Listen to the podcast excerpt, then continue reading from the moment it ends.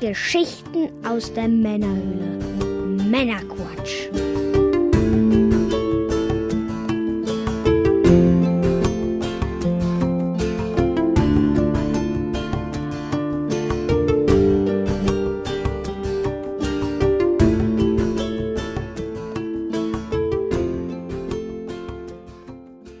Willkommen zum Männerquatsch, dem Podcast für Männer und coole Frauen. Mit dem Mike Das bin wohl ich. und ich bin der Björn. Hallo Das zusammen. bist wohl du. Hallo. Richtig, richtig. Wir unterhalten dich auch heute wieder mit einer handverlesenen Auswahl an Neuigkeiten und Hintergrundinformationen, damit du informiert bist und mitreden kannst, ohne selber zu viel Zeit zu investieren. Oh, das ist gut. Heute in Folge 46 sprechen wir unter anderem über die den Nindies Showcase im Frühling 2019, die GDC 2019 und die Zukunft der Gamescom und einiges mehr.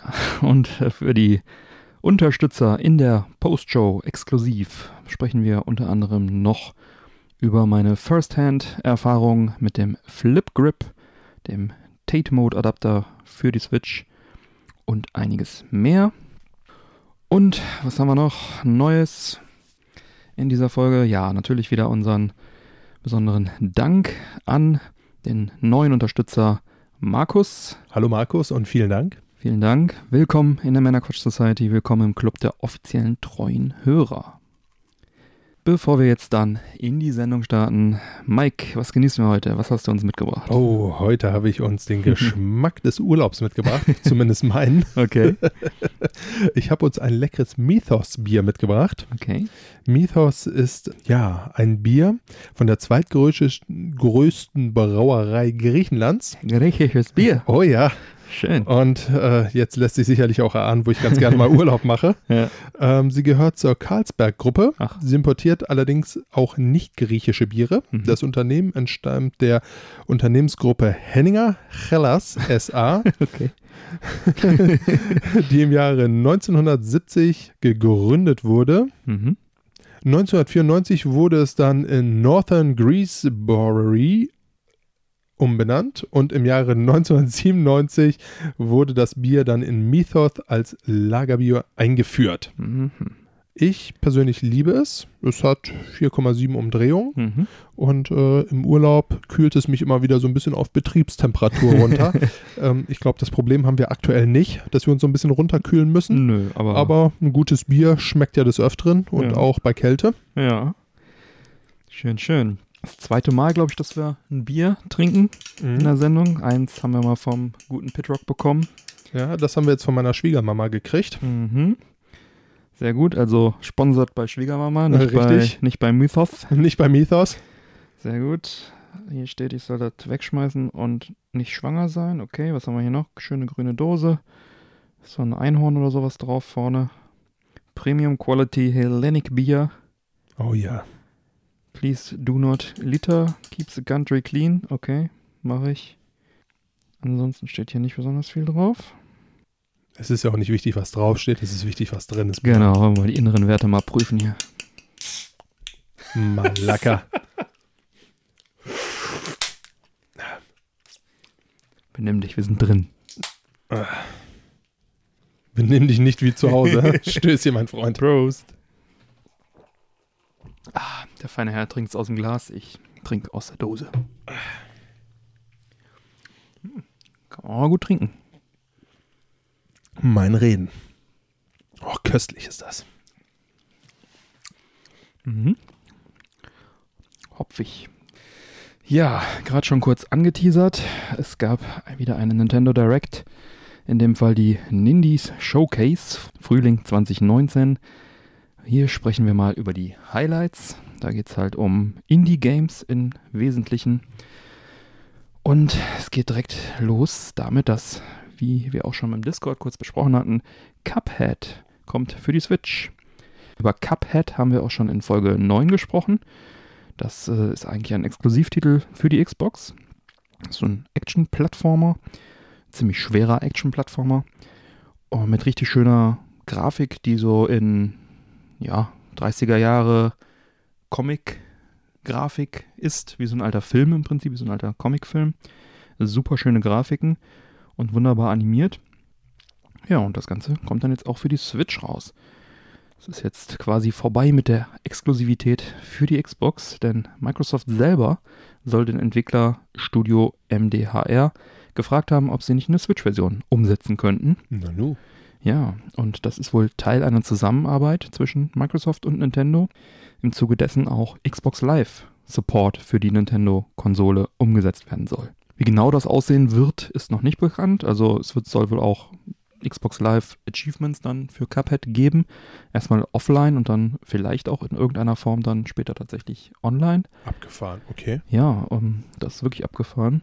Und was dann noch weiter so da in dieser Zusammenarbeit passiert, wissen wir jetzt noch nicht.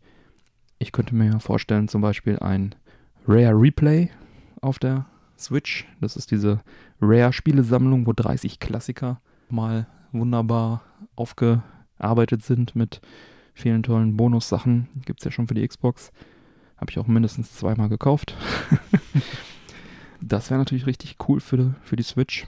Aber jetzt geht es erstmal mit Cuphead los. Und das kommt am 18. April raus. Und mit zusammen mit dem Release auf der Switch kommt also auch ein kostenloses Inhaltsupdate raus, was dann auch wohl auf der Xbox ausgeliefert wird. Es soll ein paar mehr Sprachen enthalten, voll animierte Cutscenes bieten, den Charakter Mugman in den Singleplayer-Mode auswählbar machen, Fehler beheben, ist immer gut, und soll eine Engine-Optimierung geben, die dann unter anderem auch für kürzere Ladezeiten sorgen soll.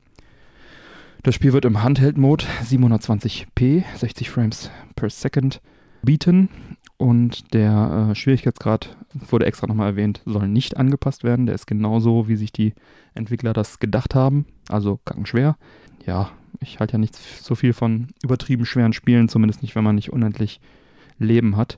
Aber solange es fair ist und nicht un unfaire Stellen gibt, die dann irgendwie zum Ableben führen, wo man nichts dafür kann, dann äh, ist das eigentlich auch schon okay. Also Cuphead ist auf jeden Fall ein richtig cooles Spiel. Die Entwickler haben sich wohl äh, gegenüber Game Informer in einem Interview auf der GDC geäußert, dass sie sich schon, äh, dass, dass, sie sich vorstellen könnten, Cuphead oder Mugman bei Smash Bros. unterzubringen. Das ist wahrscheinlich erstmal nur ein Traum. Ich glaube, Nintendo wird da äh, gut überlegen, welche Charakter die da bei Smash Bros. mit reinbringen.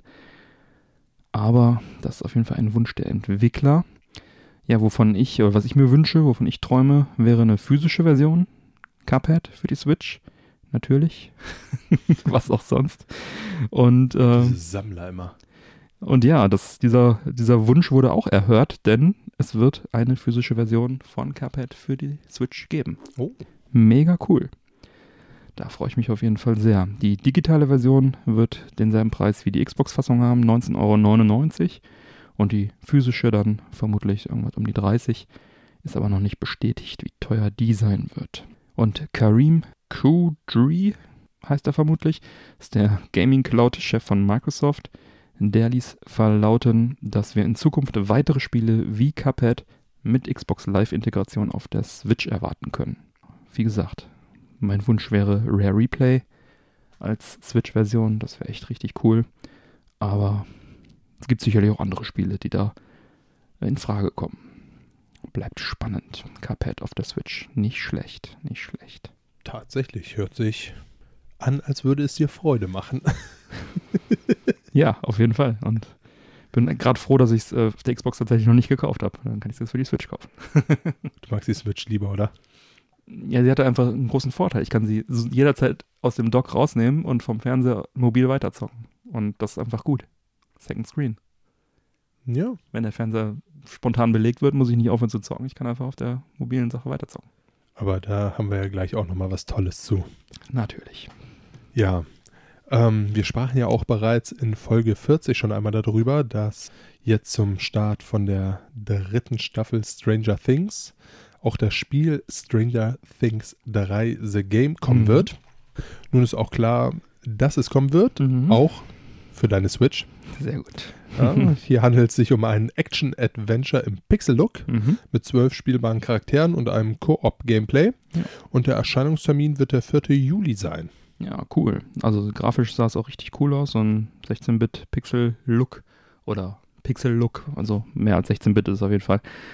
Grafisch toll und wie wir auch schon im Discord besprochen haben, sehe ich auch genauso dass es auch schön ist, wenn man das mit einer äh, ordentlichen Steuerung, mit einer physischen Steuerung spielen kann. Also es gibt es ja sicherlich auch wieder auf allen Mobile-Plattformen, aber Da bin ich auch nicht so der riesige Fan von, muss ich ganz ein ehrlich. Action-Adventure, wo du halt irgendwie rumrennst in der ISO-Perspektive und irgendwelche Monster irgendwie abschlachten sollst, dann ist mir doch Ja.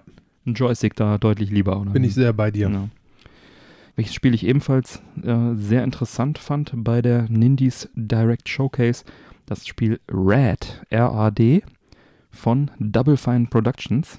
Das Studio ist ja von Tim Schäfer gegründet, ist ein Ex-LucasArts-Mitarbeiter. Double Fine hat ja Spiele gemacht wie Psychonauts oder Brutal Legends oder Broken Age. Oh, mit Brutal Legends hatte ich einen Spaß. Ja, ist echt ein cooles Ding. Und ja, bei Red handelt es sich um einen postapokalyptischen Action-Titel, wo man einfach eine Masse an Gegnern verkloppen und zerballern muss und äh, dann irgendwelche Charakter-Mutanten-Updates bekommt. Ist halt Red, mit wegen Radioaktivität irgendwie. Und ja, das klingt so nach, Ist ein Spielekonzept, was eigentlich immer zieht, ne? genau, My Type of Game.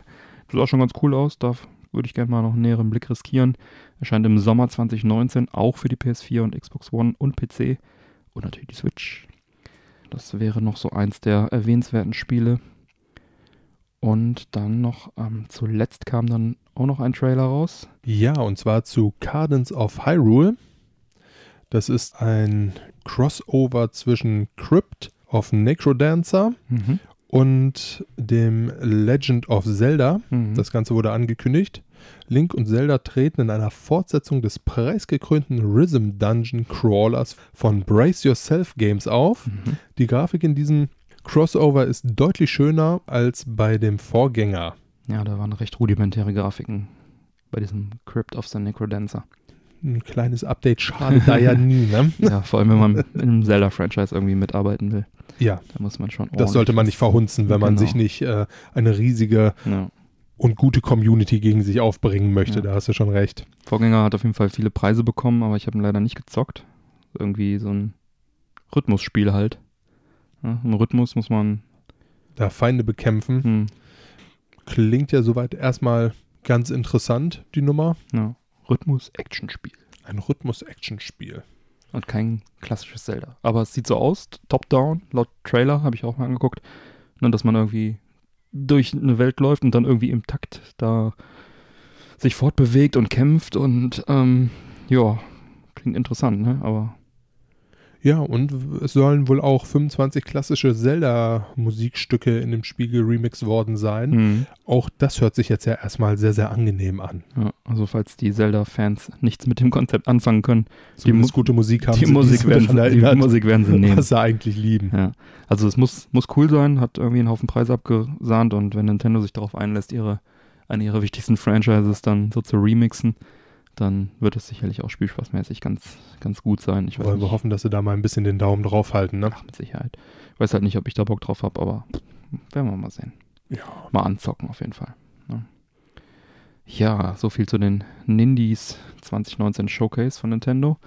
Fast zeitgleich fand ja in San Francisco die GDC statt, die Game Developers Conference 2019. Oh. Und da gab es natürlich auch für die Switch was Neues. Äh, was ich mir mal rausgepickt habe als Highlight ist, dass Mutant Year Zero Road to Eden für die Switch angekündigt wurde. Es ist ein äh, Rundentaktik-Strategiespiel. Ähm, das, hat, äh, das kam Ende letzten Jahres schon für PS4, Xbox One und PC raus. Und äh, sah verdammt gut aus.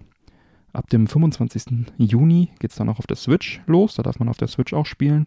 Ich hatte das Spiel also schon länger auf dem Schirm und insgeheim auf eine Switch-Umsetzung gehofft. Das Warten hat sich da auf jeden Fall gelohnt.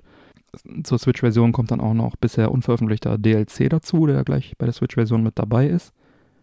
Und wie bei Cuphead wird es auch auf der Switch eine physische Version geben. Ah, da Ja. schlägt das Sammlerherz wieder höher. Genau, und zwar in einer Deluxe-Version mit noch mehr Inhalten. Oh. Wenn ich das nicht mal ein Grund zur Freude ist. Ne? Und einmal mehr zeigt es, warten lohnt sich einfach mega oft. Man bekommt dann gerne mal ein gepatchtes Spiel, bugfrei, mit DLC dazu und anderen Verbesserungen, manchmal sogar zum kleineren Preis und dann in diesem Fall sogar noch als physische Version. Hm. Was will man eigentlich mehr? ja, bevor wir dann gleich über weitere GDC-News sprechen, Gehen wir erst nochmal kurz in den Retro-Bereich. Ja, und zwar lustigerweise haben wir jetzt etwas, äh, was uns beide eigentlich auch sehr, sehr stark unterscheidet. und zwar dem einen oder anderen äh, dürfte ja auf Google der kleine lustige Dino ein Begriff sein. Dieses äh, Dino-Spiel im Browser, wenn der Chrome-Browser. der Chrome-Browser offline ist, Hm. dann ähm, hat man ja die Möglichkeit, ein kleines Offline-Spiel zu spielen. Im Endeffekt ein Dino, der immer schneller läuft und über Hindernisse springen muss. Ja. Ähm, jeder, der es noch nicht gespielt hat, einfach in Chrome, Chrome Doppelpunkt slash slash oder ist das ein Backslash? Ich verwechsel die immer unten von unten links nach oben rechts. Zwei Stück und dann Dino eingeben und dann die Space-Taste drücken und dann startet dieses Spiel schon. Ist halt als kleiner Zeitvertreib gedacht, bis das Internet wieder verfügbar ist, bis der Admin zum Server gerannt ist und gegengetreten hat. So lange kann man dann mit dem Dino über irgendwelche Hindernisse springen. Ist schon Richtig. ziemlich witzig gemacht. Passiert zwar Gott sei Dank bei Google jetzt nicht so häufig, dass er die Server Ja, abschmieren. Ja, aber es kann ja sein, dass dein, dein Server in deiner Firma oder wo auch immer, dass du offline bist, weil dein Router, keine Ahnung, von der Telekom ist oder so. Hast recht. Und dann Dann kommt es ja auch. haben die Jungs natürlich Verständnis dafür, dass ich die Zeit irgendwie totschlagen Genau, muss. Ja. Da hat Google was eingebaut für dich. Ja, Google ist ein Ja. gutes Unternehmen. Ich mag die Jungs. Ja, Jetzt auf einmal. ich habe mich nie wirklich negativ gegenüber Google geäußert. nee? Okay, dann war das jemand anders, der so aussieht wie du. Echt? Was habe In ich der denn gegen Sendung, Jungs wo gesagt? wir Don't Be Evil gesprochen haben. Ich habe jetzt gerade die Nummer nicht im Kopf, aber wir haben eine, in einer Sendung über, darüber gesprochen, dass sie ihr Motto Don't Be Evil von, äh, von der Webseite runtergenommen haben. Ah, ja. Okay, das war tatsächlich nicht so schön. Du hast recht. Ich verdränge böse Dinge immer Ja. schnell. Kann man noch nachhören irgendwo. Ich habe leider die Folgennummer nicht parat gerade. Verdammt, Ja. was interessiert mich mein Geschwätz von vorgestern? Ja. Kann ich denn Ja, ähm, weshalb erzähle ich diesen ganzen Blödsinn hier überhaupt?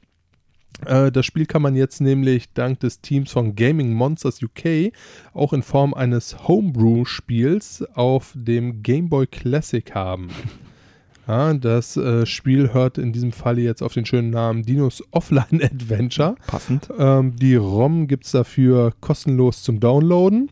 Allerdings, wer sich zeitnah, und jetzt kommen wir wieder zu dir, ähm, mit einer Mail an die Entwickler wendet, hat eventuell die Möglichkeit, noch an eine Cartridge zu kommen. Kann man dann käuflich erwerben bei den Jungs. Ne? Genau. Die ROM habe ich mir natürlich schon gezogen, schön aufs Everdrive und so. Ja. Ähm, weiß nicht, ob ich unbedingt eine Cartridge-Version in diesem Fall davon brauche. Ähm, ist halt so ein Minispielchen, ne? Aber eine coole Idee, lustige Idee. Einfach mal den Offline-Dino auch dann mobil zu machen. Wobei, Oh. weiß gar nicht, ist der, ist der Offline-Dino auch im mobilen Chrome-Browser drin, wenn du dein Handy auf Flugzeugmodus stellst? Das ist eine gute Frage. Probieren wir es doch mal aus. Ja, da ist er. Läuft? Ach, geil. Ja, also wer es noch schneller ausprobieren will, einfach mal Mobile Chrome Browser aufsuchen, aufrufen und dann äh, Flugzeugmodus an und irgendwas suchen. Zack, zack, zack. Mach jetzt hier quasi Let's Play im Radio. Uiuiui. Zack, zack, zack, zack.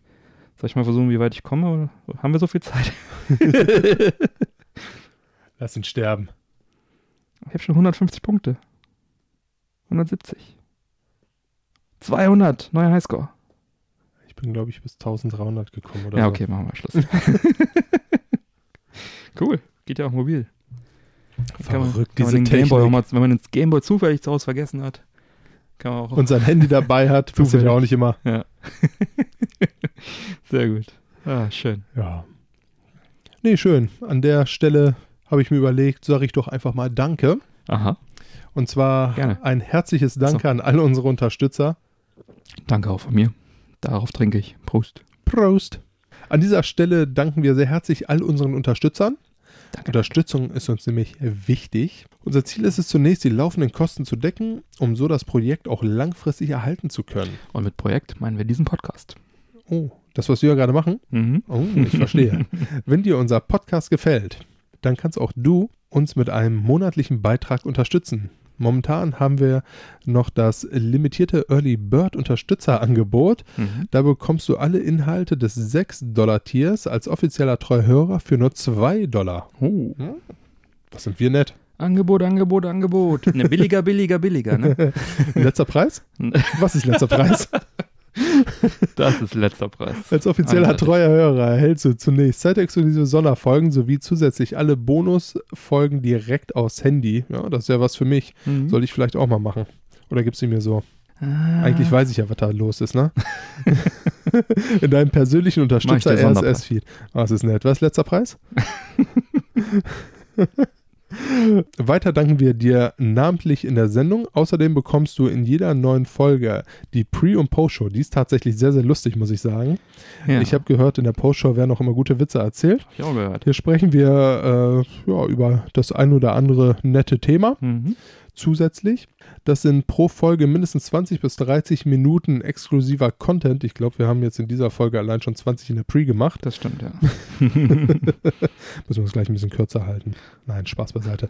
Und als eh wäre nicht. das noch nicht genug, erhältst du zusätzlich zu den für alle Hörer frei zugänglichen Channels Zugang zu den Discord-Unterstützerbereich mit weiteren Kanälen. Ist jetzt auch kürzlich noch ein Schnäppchenkanal hinzugekommen. Ein Schnäppchenkanal? Die Idee kam ja ganz spontan. Im Unterstützerbereich gibt es jetzt einen Schnäppchenkanal. Da kann jeder Schnäppchen posten und auch natürlich lesen. Oh, das ist clever. Bernie, du bist ein guter. Ähm, verknüpfe hierzu bitte deinen Patreon-Account mit deinem Discord-Account. Vielleicht hat der ein oder andere ja ebenfalls Lust bekommen, ein Unterstützer zu werden. Alle aktiven Unterstützer noch einmal vielen, vielen Dank. Danke für eure Unterstützung. Ihr macht all das hier möglich. Ihr seid es, weshalb wir es tun. Das stimmt auch. ja. ja, dann machen wir weiter mit der. Aber es macht auch unheimlich viel Spaß. Das stimmt auch. Und wir haben Bier. Oh ja, das haben wir. So, weiter geht's. GDC 2019, Teil oh, 2. Das wird spannend. Genau. Ja, ich denke mal, die meisten werden es schon irgendwie gehört haben. Gerüchteküche hat ja auch etwas gebrodelt im Vorfeld. Und auch wir haben schon in Folge 36 über das Project Stream von Google gesprochen. Und was sich genau dahinter verbirgt, wurde dann jetzt auf der GDC enthüllt. Google stellte seine Gaming-Plattform Stadia vor. Die Idee ist, wir haben jetzt hier mal quasi alle bekannten Fakten komplett zusammengestellt, dass, falls ihr es verpasst habt oder nicht alle Details verfolgt habt, dass ihr euch das jetzt quasi nochmal berieseln lassen könnt von den Details. Die Idee von Stadia ist es, Videospiele auf verschiedene Plattformen zu streamen. Ein Spiel wird also direkt im Browser gestartet und auf dem PC, Tablet, Smartphone oder einem Fernseher abgespielt. Es wird keine Konsole oder Streaming-Box benötigt. Die Konsole ist sozusagen das Data Center von Google. Was sicherlich recht rechenstark sein wird. Da, davon kann man ausgehen. Die Auflösung soll von diesen Spielen, die man da streamt, zum Start 4K betragen mit 60 Frames per Second. Und Damit in, werden wir erstmal up to date. Genau, mit HDR-Unterstützung. Und für die Zukunft ist man auch schon gerüstet und möchte in Zukunft also 8K und 120 Frames per Second dann anbieten. Eine Data Center Stadia Instance hat eine Leistung von 10,7 Teraflop. Da wird also immer in Instanzen sozusagen gerechnet. Also eine Instance ist normalerweise für einen Spieler reserviert. Wenn man zum Beispiel einen Splitscreen spielt, dann kann das auch schon mal zwei oder vier Instanzen dann äh, dahinter sein, sodass also kein Lag dann entsprechend entsteht. Zum Vergleich, also wir haben hier eine Leistung von 10,7 Teraflops. Zum Vergleich die Xbox One X und die PS4 Pro zusammen haben weniger. Die haben, glaube ich, 10,2. Die Splitscreen-Problematik habe ich ja gerade schon angesprochen.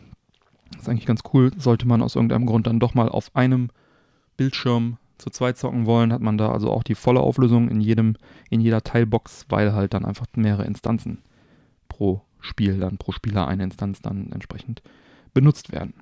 Hat also keine Rechenleistungsteilung wie auf herkömmlichen Konsolen, wo dann einfach das Ganze durch zwei oder durch vier dann geteilt wird. Um am Fernsehen spielen zu können, am TV spielen zu können, benötigt man einen aktuellen Google Chromecast Stick und Google kooperiert mit den Game Engines und Tools von Unity, Epic, Crytek und Havoc und vielen Middleware-Tools. Damit kann man also schon Spiele dann für die Stadia erstellen. Und es wurden auf der GDC Spiele wie Doom Eternal und Assassin's Creed Odyssey gezeigt, die dann also zu den ersten Spielen auch gehören werden. Google gründete auch ein eigenes First-Party-Entwicklerstudio, die Stadia Games Entertainment. Da sollen also eigene Exklusivspiele dann entstehen und auch die Third-Party-Studios unterstützt werden.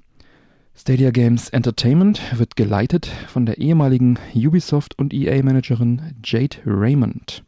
Da hat man sich auch jemand äh, Erstklassigen ans, ins Boot geholt. Auf jeden Fall. Behaupten. Sie ist ja äh, so eine kleine Berühmtheit. Sie ist äh, bekannt geworden unter anderem als die Producerin des ersten Assassin's Creed. Damals auf der Pressetour ist sie dann auch zu Presseruhm gelangt. Und ja, sie ist dann jetzt also Head of Stadia Games Entertainment. Und ein Spieleinstieg bei Stadia soll jederzeit binnen 5 Sekunden möglich sein. Also man benötigt keine Installation, keine Patches, kann also sofort loslegen. Eine weitere Besonderheit ist, es wird eine Verbindung zu YouTube geben und Spielstände bzw. Situationen können dann per Link geteilt werden. So kann man zum Beispiel dann bei einem YouTube Let's Play auf Knopfdruck in derselben Szenario spielen, wie es der YouTuber gerade getan hat. Das nennt sich State Share. Das heißt, er kann jederzeit irgendwie einen Link rauslassen oder alle fünf Minuten oder wie auch immer. Und man kann dann genau quasi eine Kopie dieses Spiels, was er gerade spielt, spielen. An derselben Stelle einsteigen. Voll geil. Mega. Dann kann man auch Einladungen zu laufenden Spielen, Multiplayer-Spielen, zum Beispiel bei Streams, dann einfach erstellen, auch per Link. Ne? Also wenn irgendein Streamer gerade zockt, kann er einen Link rauslassen und ihr könnt dann dieser Session dann joinen. Google hat also auch einen eigenen Controller, den sie auf den Markt bringen werden, einen Stadia-Controller.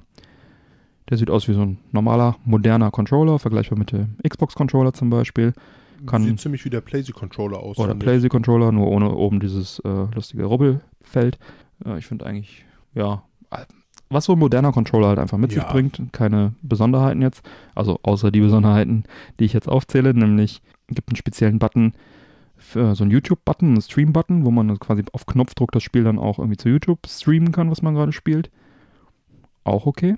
Und ein weiterer Button, aktiviert einen Google Assistant und der kann einem dann äh, helfen, wenn man nicht weiterkommt an der Stelle. Das soll dann irgendwie mit Machine Learning passieren. Das heißt, äh, in dem Beispiel auf dem Video war halt irgendwie ein Endgegner von Tomb Raider und dann hat man diesen Help-Button gedrückt und dann hat Google Assistant gefragt, wie kann ich helfen? Und dann war halt die eingegebene Frage, ja, ich möchte gerne die optimale Lösung für diese Situation hier haben. Und dann wurde einfach über das gerade das Spiel-Window wurde ein weiteres äh, Video äh, eingeblendet, wo dann halt einfach die perfekte Lösung, wie es die meisten Spieler gelöst haben, was halt Google durch Machine Learning offenbar dann gelernt hat, äh, angezeigt und dann wurde halt gezeigt, ja, du musst da drauf schießen, da drauf schießen, da drauf schießen, dann geht es wieder zu und du kannst sofort weiterspielen. Du musst nicht erst auf den Second Screen irgendwie googeln oder Videos wälzen, an die richtige Stelle springen und so weiter. Das ist der weitere Knopf. Und die haben sympathischerweise auf die Rückseite noch den Konami-Code eingeritzt, eingelasert. Falls man mal ein Konami-Spiel spielt und Hilfe braucht, dann gibt man einfach den Konami-Code ein. Wobei ich glaube, die meisten der Knöpfe gibt es gar nicht auf dem Google-Controller. Naja, trotzdem irgendwie nett. Mit, dieser, mit diesem Help-Button wollen sie quasi dann komplett Lösungen und YouTube-Videogesuche überflüssig machen. Und diese äh, Geschichte, dass man sein, sein State sharen kann, soll halt für die YouTuber auch einen Mehrwert bieten, dass sie auch mit ihrer Community dann besser interagieren können hört sich bis hierhin einfach nur richtig geil an. Ja, der Controller selber soll direkt im WLAN hängen auch und äh, direkt dann mit dem Rechenzentrum von Google verbunden sein. Also nicht erst irgendwie mit einer Konsole, Konsole dann zu Internet, in, dann über mehrere Server irgendwie dies, das, Ananas, sondern der spricht also direkt mit über WLAN mit dem Google Rechencenter, was dann halt auch für eine ganz gute Verbindung sorgen soll. Und Google möchte auch nicht über das Public Internet gehen für diese Streaming-Geschichte, um einfach beste Geschwindigkeiten und Sicherheit zu bieten gegen Cheater und so weiter und um eine stabile und schnelle Verbindung aufbauen zu können. Es wird die Google Cloud Infrastructure benutzt, ne, die in dieser Form auch nur Google zur Verfügung stellen kann. Halt weltweit dafür sorgen, dass Suchergebnisse auch binnen Sekunden passieren können, beantwortet werden können. Sollen Multiplayer-Games mit bis zu 1000 Spielern theoretisch möglich sein, einfach dadurch, dass sie diese riesen Infrastructure auch nutzen. Wie weit das jetzt dann genutzt wird, ist jetzt, steht auf einem anderen Blatt. Das ist sicherlich am Anfang immer bei neuen Releases nicht ganz uninteressant. Ne? Die, die, die Infrastruktur soll aber in der Lage sein, das zu unterstützen. Das ist halt immer schon mal die Aussage. Ne? Und dann haben wir noch das Datum. Es soll tatsächlich noch 2019 in ausgewählten Territorien starten. USA, Kanada, UK und die meisten europäischen Länder. Preis gibt es noch nicht und äh, wird, der wird aber vermutlich auf der E3 enthüllt. Da gehe ich auch von aus, ja. Genauso wie halt Line-Up und so weiter. Und dann hat Kotaku noch ein Interview geführt mit Google Stadia-Boss Phil Harrison. Und der hat also noch ein paar Details verraten, dass eine Internetgeschwindigkeit von mindestens 25 Mbit nötig sein wird, um ein Spiel mit 1080p und 60 Frames spielen zu können. Für 4K geht's, muss man dann mindestens 30 Mbit haben.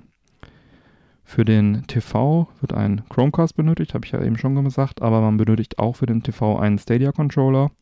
Wenn man am PC spielt, kann man aber auch zum Beispiel einen Xbox-Controller anschließen. Da reicht also ein normales Bluetooth-Set. Aber am TV braucht man einen Stadia-Controller. Ja, wie gesagt, die Kosten wollte sich noch nicht so äußern, hat aber so ein bisschen indirekt auf die E3 verwiesen. Meinte, ja, ja, Sommer, ne? war so ein bisschen die Antwort. Phil Spencer hat auch noch was gesagt. Das ist ja der Head of Xbox. Der ähm, hat wohl ein internes Schreiben rumgeschickt und das ist ein bisschen geleakt.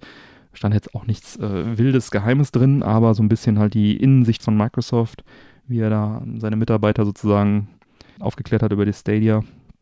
Und da heißt es etwa, Zitat, Googles Ankündigung ist die Bestätigung unseres Weges, den wir vor zwei Jahren eingeschlagen haben. Und ich war beeindruckt von ihrer YouTube-Einbindung. Und schließlich noch äh, Google went big today, aber auf der E3, we will go big. Habe ich jetzt mal gedenglischt.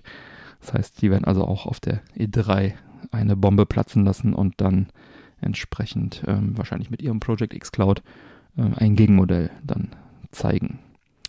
Ja, das lässt uns auf einen heißen Sommer hoffen, nicht wahr, Mike? Ja, also ich bin total begeistert bis hierhin davon. Und ähm, wir sprachen ja tatsächlich schon in der einen oder anderen Folge darüber. Hm es ist halt einfach der Weg, äh, den, glaube ich, jetzt alle Konsolen so langsam gehen. Hm. Wobei wir jetzt in dem Fall ja nicht von der Konsole sprechen. Aber man merkt halt einfach, sowohl Sony als auch Microsoft hm. und jetzt Google sind der Meinung, Streaming ist die Zukunft. Hm. Dahin wird es gehen. Bei Sony und Microsoft sieht es ja aktuell noch danach aus, als wollten sie noch eine Konsole mitverkaufen. Google sagt in dem Fall, brauchen wir nicht. Wir haben unsere Server. Hm. Ne? Und äh, ich persönlich bin der Meinung, dass wenn Google es so umgesetzt bekommt, wie sie es sagen, und sie es dieses Jahr noch umgesetzt bekommen und es jetzt nicht am Anfang zu riesigen Problemen kommt, sondern tatsächlich sauber durchläuft, haben sie wirklich die Chance damit, äh, ihrer Konkurrenz meilenweit voraus zu sein. Es hat viele kleine Vorteile. Das eine ist, klar, sie nehmen, sie nehmen für sich selber, nehmen sie den Verkauf von CDs und ähnlichem raus. Das heißt, für Sammler wie dich, Björn, ist es sicherlich jetzt nicht so spannend. Hm. Auf der anderen Seite ist es sicherlich erstmal für die gesamte junge Generation nicht ganz uninteressant. Hm. Man muss sich keine teure Konsole mehr kaufen. Die Spiele ist jetzt eine Vermutung, aber werden wahrscheinlich auch sich im ähnlichen Preissegment bewegen, wie sie es im Moment, wenn man sie bei Xbox oder PlayZ sich online kauft, holen wird. Eventuell werden sie sich auch äh, so einen Games on Demand Pass dazu bauen, ähnlich wie man es jetzt auch bei der Xbox oder der PlayStation kennt. Game Pass. Mhm. Ja, ähm, von daher hat man dann tatsächlich nur noch die Anschaffungskosten von einem Chromecast und einem Joypad, wo mhm. du vielleicht von 70 Euro sprichst. Mhm. Ne? Ähm, ansonsten zahlst du ja sowohl auch wieder bei der Konkurrenz, ich fasse das jetzt einfach mal als Konkurrenz mit Sony und mhm. Xbox zusammen, äh, Games with Gold bzw. PS Plus. Mhm. Ne? Das heißt, auch da wird es sich jetzt wahrscheinlich nicht so riesig viel tun. Die Vorteile überwiegen. Das Einzige, was natürlich einfach äh, schwierig wird, das hast du ja mhm. eben schon erwähnt, nicht jeder hat wirklich jetzt äh, eine starke Internetleistung hier in Deutschland, äh, so traurig es tatsächlich ist. Also ich hier sind, 16 Mbit und ne? mehr kriege ich ja auch nicht. Ich, ich habe da jetzt äh, anderthalb Kilometer weiter natürlich das große Glück, irgendwie mit 100 Mbit zu sein. Ja. Äh, ich sag mal, die großen Metropolen werden davon auch unberührt sein. Also sei es Berlin, Düsseldorf, Köln. Da ist ja auch überall Unity Media, Telekom, alles groß und. Äh, ja, überall würde ich jetzt auch mal in Klammern setzen, aber. Na, aber das sind jetzt ja doch eher so die kleinen Dörfer. Einige Menschen, die, die das äh, kriegen, aber es gibt auch viele, die es vielleicht einfach nicht hinkriegen momentan. Richtig. Ne? Ich meine, das ist halt einfach Deutschland, so traurig mhm. es tatsächlich ist. Ne? Ähm, das sind sicherlich Probleme, damit haben sich die Schweden vor zehn Jahren schon nicht rumschlagen müssen. Wenn du da gesagt hättest 30 Mbit, hätten sie gesagt, ja, ist doch locker, das habe ich mhm. auf dem Handy. Mhm. Ähm, ja. Auf dem Handy habe ich auch mehr als Ne? Aber Also leider mit ist- Datenvolumen. Das ist, äh, ja, also es ist sehr, sehr interessant und was ich halt glaube ist, wenn es äh, Google jetzt tatsächlich schafft, das alles sauber rauszubringen dieses Jahr, dann stehen sie einfach komplett vor der gesamten Konkurrenz damit. Ja, es ist auf jeden Fall eine große Nummer. Ich denke, die sind damit noch relativ früh dran. Ich weiß nicht, ob das so entscheidend ist, ob sie dieses Jahr unbedingt noch rauskommen. Kommen sie ja. Ich bin auch, gehe auch davon aus, dass Microsoft zeitnah auch nachzieht. Die haben ja auch, wie aus dieser internen E-Mail hervorgeht, seit zwei Jahren da die Pläne.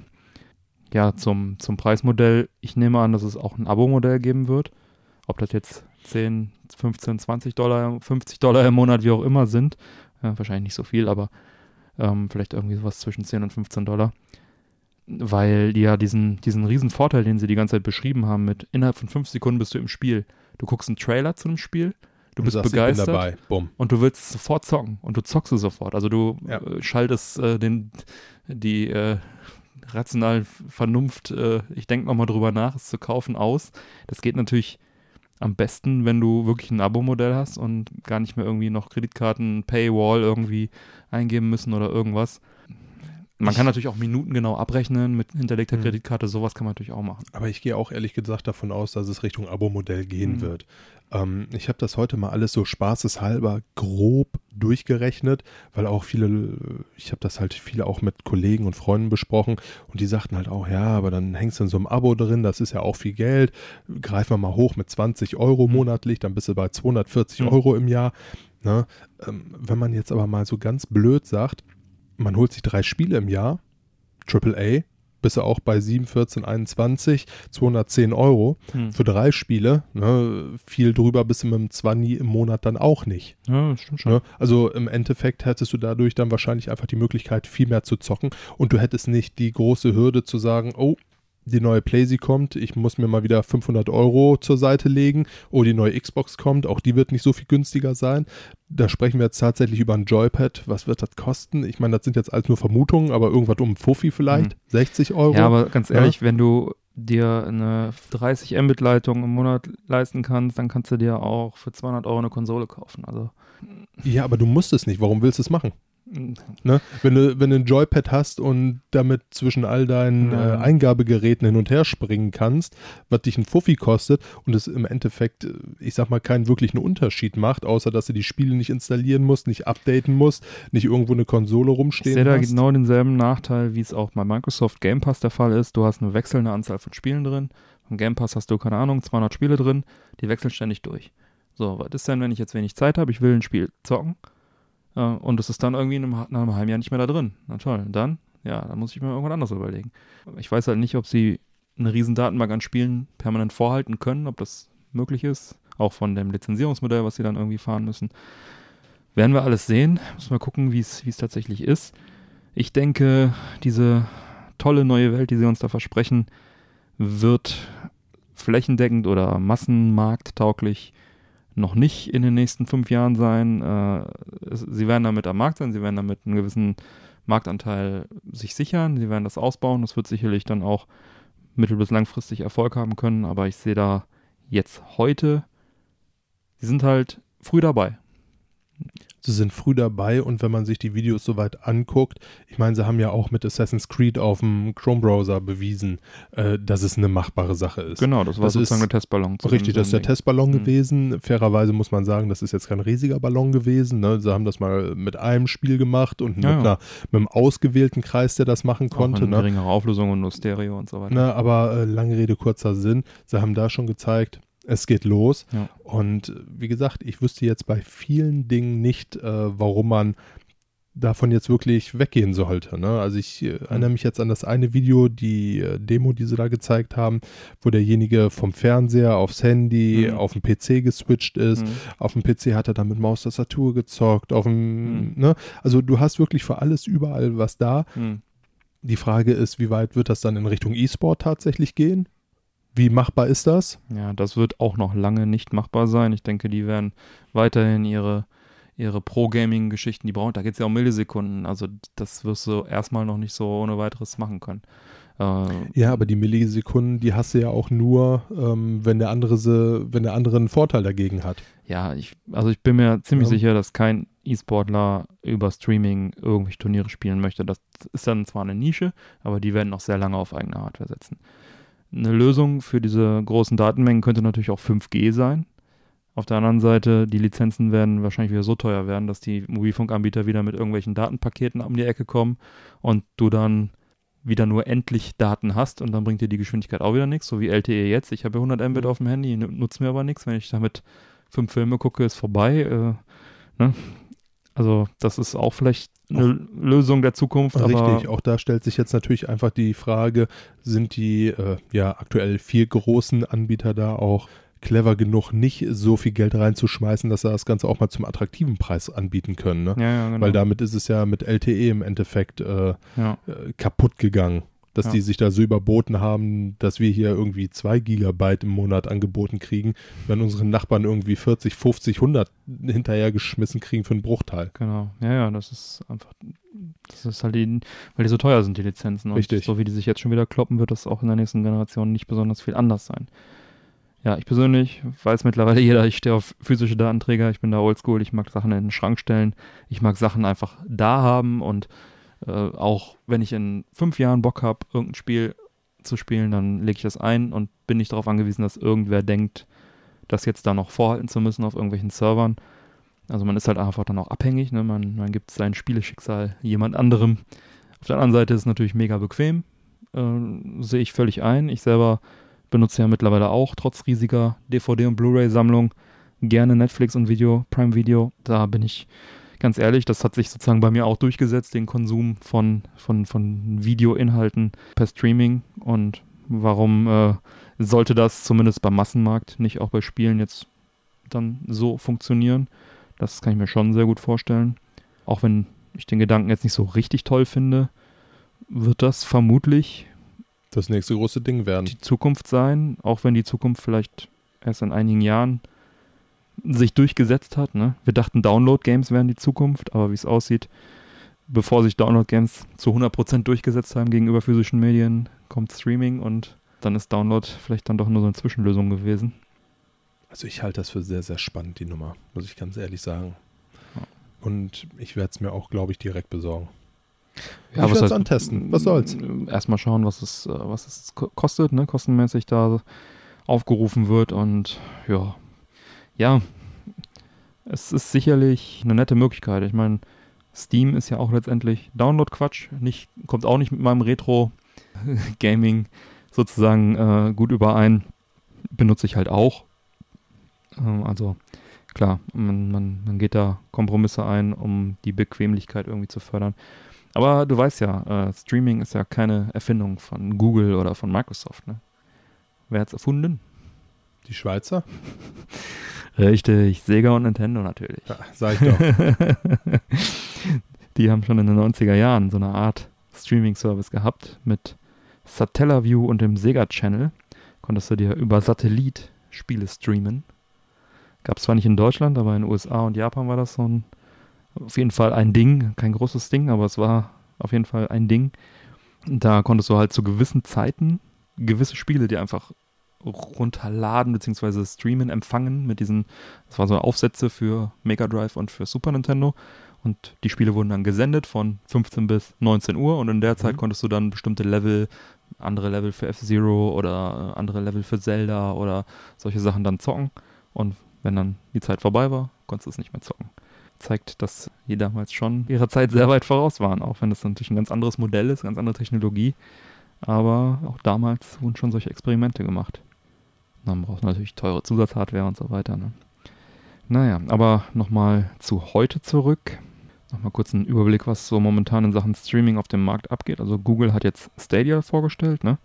Auf jeden Fall technologisch sind sie sicherlich in einer super Ausgangslage, gerade weil sie dieses riesen Servernetzwerk haben, äh, was jetzt die anderen eben nicht haben. Das heißt, sie können wahrscheinlich auch mit weniger Mbit mehr Pixel streamen oder Polygone, und dann gibt es ja Microsoft, wie eben schon erwähnt, mit Project X Cloud. Die fahren auch recht schwere Geschütze auf. Das wird sicherlich auch noch ein großes Ding werden, auf allen möglichen Plattformen dann auch zu streamen. Dann mit ihren, was momentan sehr harte Gerüchte sind. Äh, ich nehme an, es wird auch so ähnlich dann kommen, dass sie also eine schwachbrüstige Hardwarebox verkaufen werden, die einfach nur für Streaming da ist, um die Controller anzuschließen und so weiter. Und dann halt eine klassische Xbox-Nachfolgekonsole mit voller Technik und vollem Preis dann für die Offline-Kunden sozusagen, also die nicht streamen können von der Technik her. Das wird höchstwahrscheinlich uns auf der E3 erwarten. Gerüchte zufolge. Sony hat PlayStation Now. Ne, ist zumindest eine Technologie, die sie am Start haben. Damit wird ja momentan, werden ja PS2-Spiele und abwärtskompatible Geschichten gestreamt.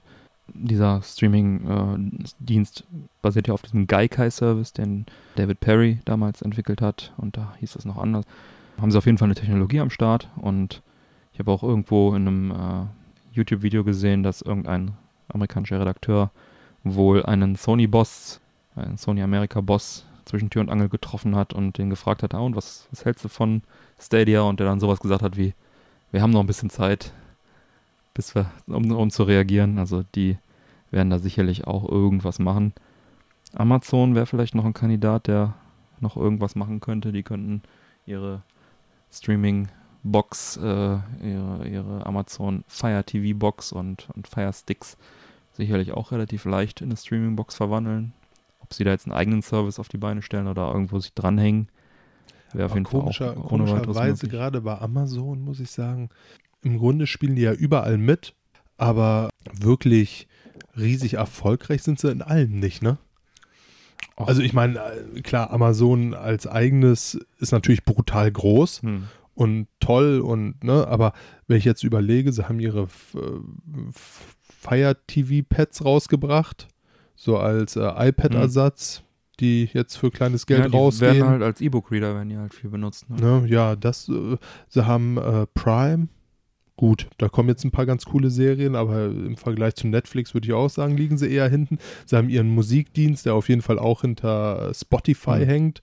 Na, also überall sind sie, mischen sie irgendwie mit, aber irgendwie auch nie so wirklich, dass du sagst, so als klar, das ist jetzt so das Ding, wo sie der Konkurrenz jetzt äh, tatsächlich Konkurrenz machen. Sie dominieren halt den Einzelhandel, also online. Ja, damit, klar, das ja. ist einfach mit Abstand das Größte überhaupt und da haben, das ist ja auch schon mal was, ne? Und haben auf jeden Fall die Marktmacht, um sowas ich, einfach zu etablieren. Ich also. wollte sie jetzt ja auch nicht kleinreden, ne? Nö, nö, aber, aber so scheint ja irgendwie zu funktionieren, kommt ja Geld bei rum. Ne? Ja, ja, natürlich. Nur deshalb ja. würde ich jetzt äh, nicht drauf setzen, dass äh, ja, im Gaming Amazon auf einmal mit einer Bombensache um die Ecke kommt. Könnte aber trotzdem sein. Also wäre auf jeden Fall noch ein Kandidat, den man zumindest nicht äh, völlig abschreiben sollte. Also es kann ja auch sein, dass sie sagen, hey, wir hängen uns da dran. Ab morgen Google Stadia Chrome Browser auf dem, auf dem Fire TV und dann hast du da auf einmal eine sehr performante Spielebox und brauchst dann kein, kein Chrome. Oh, das finde ich sexy. Äh, Chromecast, Chromecast besorgen. Kannst dann vielleicht auch das Amazon Pad benutzen, das sieht eh so ähnlich aus wie das von Google. Das ich wahrscheinlich das Google Pad, das sah cool aus. Ja, also wieder ein weiteres Mikrofon in deiner Wohnung von Google, ne? Ja, aber du hast auch überall Handys rumfliegen ja, ja. und machen ja, wir uns ja, nichts komm, vor. Das brauchen wir jetzt nicht. Das Fass brauchen wir jetzt nicht aufmachen. Wen haben wir noch auf der Liste? Apple natürlich. Hätten auch das Potenzial mitzumischen. Auch wenn sie jetzt äh, den Serious Gaming Markt immer sehr stiefmütterlich behandelt haben. Sie hätten ja auch schon ewig Apple TV einfach mal einen eigenen Controller rausbringen können. Und da dann irgendwie mitmischen, haben sie auch nicht gemacht. Ähm, Gehe ich jetzt auch extra nicht von aus. Sie scheinen da nicht so viel Interesse dran zu haben. Wäre aber auch noch äh, eine Möglichkeit. Gut, Nintendo kann man jetzt fast mal außen vor lassen. Die haben da jetzt auch so ein bisschen ihren eigenen Streaming-Dienst äh, mit, mit, mit Resident Evil, haben wir darüber berichtet und auch Assassin's Creed soll, wurde, wird in Japan gestreamt, die haben da so eine Softwarelösung. Ich denke mal, die werden sowieso wieder ihre eigene Lösung irgendwie finden. Vielleicht irgendwas aus Pappe oder so. was zum Basteln. Ja. ja. Ich sag mal auch, äh, was auch nicht uninteressant ist, ist für die ganzen Entwicklerstudios. Ne? Hm. Wenn du eine Hardware hast, die sich kontinuierlich weiterentwickelt, kannst du da darauf äh, weiter produzieren ausbauen, hast permanent State of the Art. Ja, sicher. Also auch die Lösung ist jetzt nicht unsexy. Ich könnte mir auch vorstellen, dass Nintendo vielleicht näher an Microsoft ranrückt und zusätzlich auch dann einfach so ein xCloud-Ding anbieten. Also ich denke auch, dass sich das alles irgendwann verteilen wird, ne? Ja. Und dann ist halt die Frage, wohin geht das Ganze? Klar, aber ich denke mal, Microsoft und Google sind da schon sehr weit da vorne dabei. Und Sony wird sich auch nicht so ohne weiteres abhängen lassen. Die werden es auf jeden Fall versuchen. Würde auch wenn sie ja mit ihrem Crossplay auch jetzt äh, sehr stiefmütterlich unterwegs waren, ne, dass es halt eben fast nie möglich ist. Aber wir haben noch mehr äh, Mitbewerber und zwar das Nvidia Shield gibt es noch. Das ist ja auch eine, so eine Gaming-Box, die ja auch mit Streaming arbeiten und das vielleicht auch noch ausweiten könnten. Dann soll Walmart eine eigene Streaming-Plattform, sollen sie daran arbeiten. Gibt es jetzt Berichte? Gut, das kann man, glaube ich, auch irgendwie erstmal unter ferner Liefen buchen. Und dann haben wir natürlich noch äh, das kürzlich auf 2020 verschobene Atari-Kästchen, die Atari-Box, aka Atari 2600. Das wäre sicherlich auch eine nette Hosting-Box für einen Streaming-Dienst. Ich traue jetzt Atari zwar nicht zu, dass sie selber irgendwas auf die Beine stellen, dann sind diese kläglichen Reste von dem einstmals großen Hersteller. Ja, das hat ja nichts mehr mit dem Atari aus den 80er, 90ern zu tun. Das ist ja nur noch der Name im Prinzip, ne? irgendeine Firma, die dahinter sitzt und bis jetzt noch nichts ordentliches auf die Beine gestellt hat, außer viel heißer Luft. Aber vielleicht können die ja auch einen Chrome-Browser noch irgendwie drauf machen und dann Stadia da drauf zum Laufen bringen oder vielleicht Microsoft-Kram. Das wäre auf jeden Fall auch noch eine Möglichkeit, weil so eine, so eine Kiste, wo Atari draufsteht und ich dann da drüber könnte ich dann mir vielleicht auch vorstellen zu streamen. Hintertürchen. Auf dem Controller steht der Konami-Code und auf meiner Streaming-Box steht Atari drauf. Dann könnte mir das vielleicht schmackhaft gemacht werden. Ich verstehe. ja, bleibt spannend. Freuen uns auf die E3. Ich denke mal, da kommt auf jeden Fall was Dickes von Microsoft und Stadia wird es noch weitere Details geben. Also Microsoft sehe ich aktuell ehrlich gesagt auch als stärksten Konkurrenten dazu. Ja. Die, sind gut. Würd, die würde ich auch, denke ich auch, die ja. würde ich da auch noch nicht abschreiben. Sony finde ich da schon ein bisschen problematischer. Ich glaube aber auch, dass der klassische Konsolenmarkt nicht von heute auf morgen stirbt. Du wirst eine riesen lange Transition-Phase haben zwischen flächendeckend alle Leute, die jetzt eine Xbox oder eine PlayStation besitzen, dann auch wirklich 30 Mbit Leitungen haben. Das, das dauert, bis das überhaupt erstmal theoretisch du die Zahlen erreichen kannst von den ganzen Spielern. Ich habe jetzt von Deutschland leider nicht die Zahlen, aber bin mir sicher, es wird noch eine Menge Leute geben, die auch einfach Wert drauf legen, ein Spiel, wenn sie es nicht physisch haben, zumindest runterzuladen und es jederzeit spielen zu können und einfach diese Kontrolle zu haben. Deswegen denke ich, dass Microsoft da auch genau einen richtigen Riecher hat, so übergangsweise noch eine Hardwarebox zu verkaufen, die mit Downloads arbeitet, so einfach für die Leute, die entweder das vorziehen oder die es einfach technisch nicht, die werden nicht abgehängt. Ne? Google nimmt diese Leute einfach nicht mit. Die haben keine Alternative. Ja, hast du recht. Die gehen direkt sozusagen davon die aus. Gehen, die gehen direkt in die Vollen, ja. ja. Nee, da hast du nicht Deswegen, Unrecht. Allerdings, eine Sache sehe ich halt auch noch und das ist halt schlicht und ergreifend der ganze Nachwuchs, der kommt. Wenn man jetzt nämlich mal bedenkt, mhm. wir sprechen über eine neue PlayStation, eine neue Xbox, also Pi mal Daumen um 500 Euro zur Weihnachtszeit. Mhm. Ne? So, nicht alle Eltern haben jetzt zwingend 500 Euro über, um ihren Kindern eine neue Konsole zu schenken. Richtig. Plus das Abo, was noch mit dem Fuffi kommt, plus noch ein Spiel, was noch beim 70. ist. Ja, aber diese Eltern kaufen ihren Kindern einfach ein DS, ja, für 100 Euro oder für 70 Euro, was er heute kostet, und kaufen zwei, drei Spiele und fertig. Ja. Oder sie kaufen einen Controller und einen Chromecast für 70 Euro und sagen, mit 90 Euro und dem ersten Monat zocken bist du dabei ja. und ein 20 Taschengeld hast du auch im Schnitt. Ne? Ja, ich, also, ich sehe deinen Punkt, klar. Aber wie gesagt, es bleibt spannend. Und äh, so ist es. Im Endeffekt sind es ja auch alles nur Spekulationen. Wirklich ja. über Preise und ähnliches wissen wir ja noch nichts. Ja. Ich denke, dass äh, das auf jeden Fall für viele Leute interessant ist. Aber ich sage auch, wir haben noch ein bisschen Zeit, bis sich das tatsächlich etablieren kann. Richtig. Ja, da, das wäre Google Stadia gewesen. Doch ein etwas größeres Thema, was uns sicherlich auch in Zukunft noch ein bisschen beschäftigen wird. Aber dann gehen wir jetzt mal weiter in den Tech-Bereich. Ja, tatsächlich. Und zwar der Bundesverkehrsminister Andreas Scheuer CSU mhm. möchte den Taxi- und Fahrdienstmarkt liberalisieren. Aha. Angepeilt für die Reform des Personenbeförderungsgesetzes ist bereits 2020 laut einem mhm. Interview des Fokus. Zwei Eckpunkte spielen da eine sehr, sehr große Rolle. Zum einen soll das äh, soll die Rückfahrpflicht, also für Anbieter wie beispielsweise Uber entfallen. Hm. Heißt, sie dürften dann durch die Stadt fahren und dort Kunden einsammeln, so wie es aktuell Kunden, äh, hm. Äh, Taxis machen und müssten nicht immer wieder zu ihrem Hauptstandpunkt zurückfahren, um dort auf neue Aufträge zu warten. Taxen müssen ja auch immer zurückfahren. Die können ja auch nicht einfach von einer Stadt in die andere fahren und müssen immer in ihre Heimatstadt sozusagen wieder zurückfahren.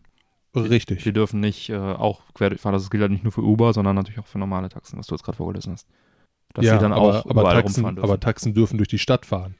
Und bei Uber ist es jetzt aktuell so, dass sie immer wieder zu ihrem Hauptstandpunkt zurückfahren müssen in der Stadt und dort warten müssen, bis sie einen Auftrag kriegen. Also sie dürfen in der Stadt nicht rumfahren und dort Kunden einsammeln. Okay, das wusste ich nicht. Das ist äh, jetzt aktuell. Und das zweite ist, ähm, dass es ein Pooling-Verbot gibt, was Mhm. auch entfallen soll. Heißt, dass mehrere Fahrgäste mit einem Ziel, beispielsweise der Flughafen, eingesammelt werden dürfen Mhm. und dort zusammen hingefahren werden. Das ist aktuell auch nicht so und auch das soll entfallen. Mhm. Der Präsident des Deutschen Taxi- und Mietwagenverbands, Michael Müller, bezeichnet Scheuers neuen Zeitplan als Zitat überstürzt. Mhm. Ja, da kann man sich noch ein bisschen Zeit mit lassen. Bereits jetzt seien nach aktueller Fassung des Gesetzes vierjährige Testphasen für neue Anbieter möglich. Mhm. Die Ergebnisse aus dessen Erprobung sollten erst zur Kenntnis genommen werden, ehe das Verkehrsministerium vorschnell neue Fakten schafft. Mhm.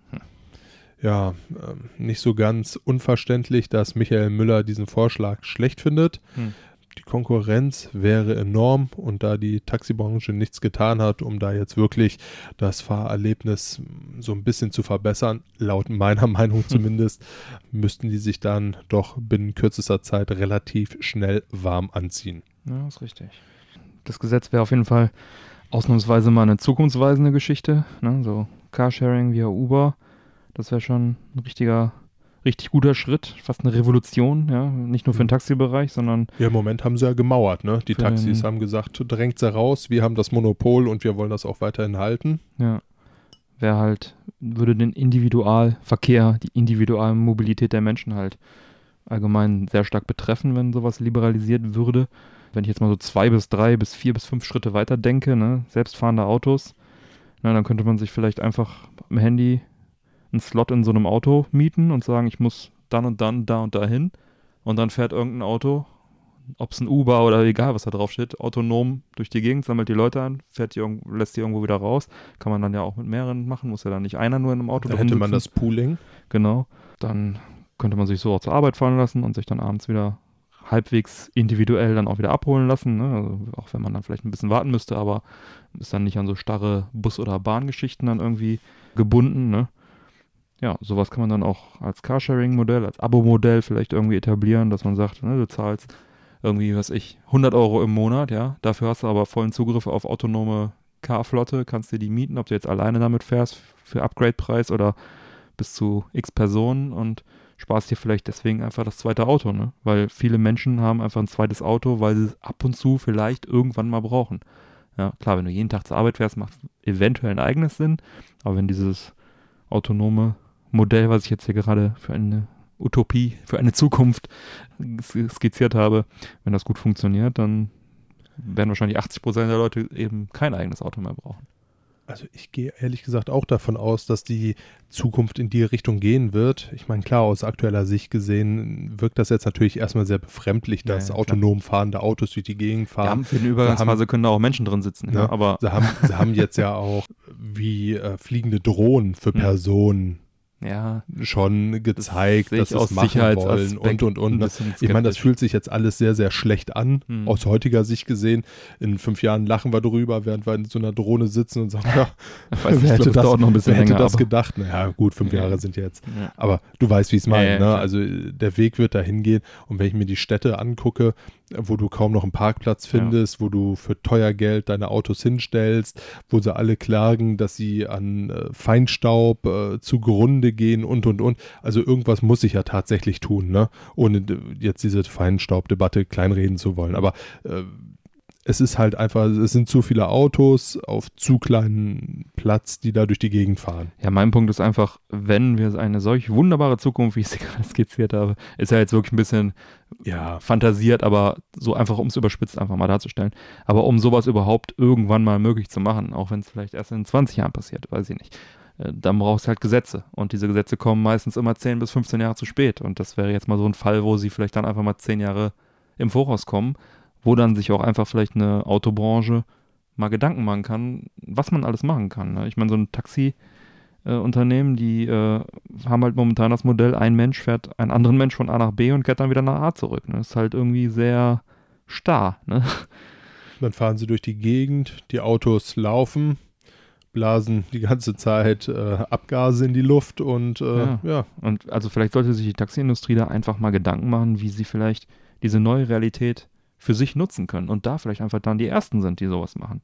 Die dann da vielleicht Vorreiter sind. Ne? In der Übergangsphase kann man da sicherlich ziemlich viele Menschen auch noch beschäftigen in dieser Branche. Ne? Die, dann ist das vielleicht ein Taxiservice, der dann einfach rumfährt und die Leute einsammelt, ein Abo-Service oder so. Ja. Ne? Und nicht einfach dieses seit 100 Jahren gültige alte System so lange totfahren, bis halt irgendwann da alle arbeitslos sind, sondern vielleicht jetzt mal anfangen, da was zu revolutionieren. Ich meine, das, das System, das greift ja auch ändern. aktuell auch nicht mehr wirklich. Ne? Wenn man sich jetzt mal einfach so den Spaß macht und sich überlegt, ich habe äh, 20 Kilometer, bis ich zum Flughafen komme beispielsweise und dann für eine 20 Kilometer Fahrt irgendwas zwischen 60 und 80 Euro ausgibt, Ja. dann ist das einfach unheimlich viel Geld. Ja, Ne, das ist unheimlich viel Geld. Punkt. Das ist äh, fast, dann sprichst du fast schon wieder über eine Monatskarte, mit der du in dieser äh, Region rumfahren kannst. Ne? Aber das ist ja das, was ich meinte. Man muss natürlich denen auch zu, also zur Verteidigung auch sagen, momentan gibt es ja diese Gesetze, die ja eigentlich zum Schutz dieses alten Modells da sind, die sie halt auch entsprechend einschränken. Aber sie, ich finde, sie sollten das so sehen, selber auch, anstatt wir müssen jetzt dieses alte System dringend erhalten, bis es irgendwann zusammenklappt. Ja, liberalisiert diesen Markt, macht was draus und denkt euch mal ein vernünftiges Modell aus. Ja. Und dann, dann könnt ihr damit auch einfach Geld machen. Seid doch mal innovativ, seid doch mal Vorreiter. Nicht immer nur Richtig. meckern, sondern mal was machen. Und ich meine, wenn man sich mal jetzt mit so einem Taxifahrer unterhalten hat, die Jungs sitzen echt richtig lange am Steuer. Hm. Also wir sprechen da über mindestens zehn Stunden, die die kloppen. Und dann sprechen wir auch über einen Verdienst von irgendwas zwischen 80 und 100 Euro Ja. Ne, für zehn Stunden. Also das ist jetzt auch kein riesiges Highlight und noch ein sehr optimistischer Lohn, den ich da jetzt gerade genannt Genau, also habe. die machen, die machen da einen harten Job. Vielleicht, Verdienen kein Geld dafür. vielleicht wäre es für die auch einfach besser, wenn das liberalisiert würde und sie dann auch einfach Pooling machen könnten, andere Modelle machen könnten, was auch immer. Ne? Also es ist halt irgendwie, für mich riecht das wieder so ein bisschen nach Zukunftsangst und wir müssen die Kohle so lange fördern, bis alles zusammenklappt. Ne? Ja. ja. Also einfach mal vielleicht ein bisschen Innovation zulassen, wäre vielleicht gar nicht verkehrt. Richtig, ne? Also ich meine, es ist natürlich, äh, das hörte sich jetzt auch alles sehr, sehr negativ an, was ich jetzt über das Taxisalsein gesagt habe, aber de facto ist es, es ist halt einfach eine total harte Branche, Hm. die tatsächlich einfach mal einen neuen Impuls gebrauchen könnte. Ja. Auch für die Mitarbeiter, die da sind. Es muss, wie du schon gesagt hast, es muss keine Negativsache sein. Ja.